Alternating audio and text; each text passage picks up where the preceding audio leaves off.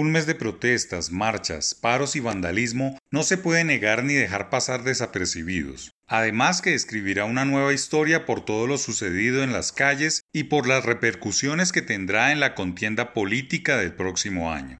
Las consecuencias o los efectos de las más de 30 jornadas de choque contra el gobierno nacional ha tenido algunos logros muy significativos que van más allá de haber tumbado una reforma tributaria presentada en el Congreso y haber hecho renunciar al ministro de Hacienda, su autor. Si se miran las protestas con otros ojos más prospectivos, se verá que la Colombia post-COVID o post-marchas no será la misma. Eso se sentirá más en regiones como el suroccidente, especialmente golpeada por brotes de violencia asociadas a la protesta. No es malo que en ocasión de las protestas el gobierno nacional haya acelerado las políticas públicas que benefician a los jóvenes matrículas gratis, subsidios a los empleadores, ayudas para vivienda y créditos para emprendedores eran programas etéreos que ya estaban previstos, pero que se habrían olvidado por falta de recursos si no hubiese sido por la actividad en las jornadas.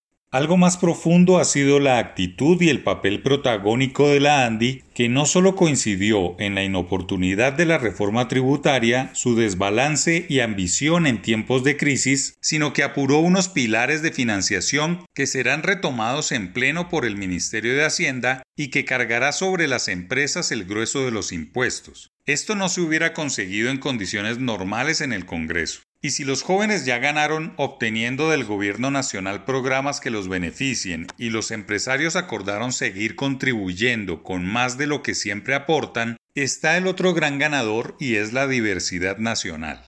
Las marchas han recalcado la importancia que tienen las regiones en la formación económica del país. Lo que ha sucedido en el suroccidente es una muestra fehaciente de ello. El comercio, la industria, las manufacturas y el agro están infartados, no por las protestas en la Plaza de Bolívar o en el Monumento de los Héroes en Bogotá, sino por lo que está sucediendo en Cali, Popayán y Buenaventura, el valle geográfico del río del Cauca que aporta más de 15% del PIB.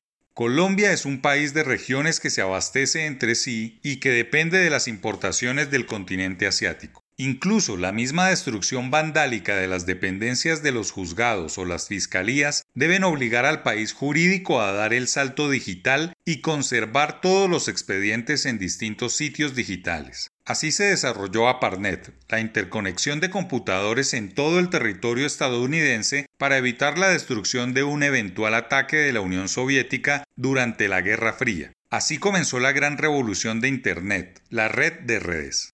Colombia no es Chile, ni Perú o Bolivia. Este es un país de regiones, de ciudades, un mercado de 50 millones, de unos 300 mil millones de dólares de PIB en pleno crecimiento, y que por más revoluciones que se quieran importar para desestabilizarlo, la economía y la sociedad no se va a lograr, pues las condiciones de progreso no se discuten, hay pobreza y desigualdad, pero esas son asignaturas que se deben ir corriendo y sobre las cuales deben tomar nota los candidatos presidenciales.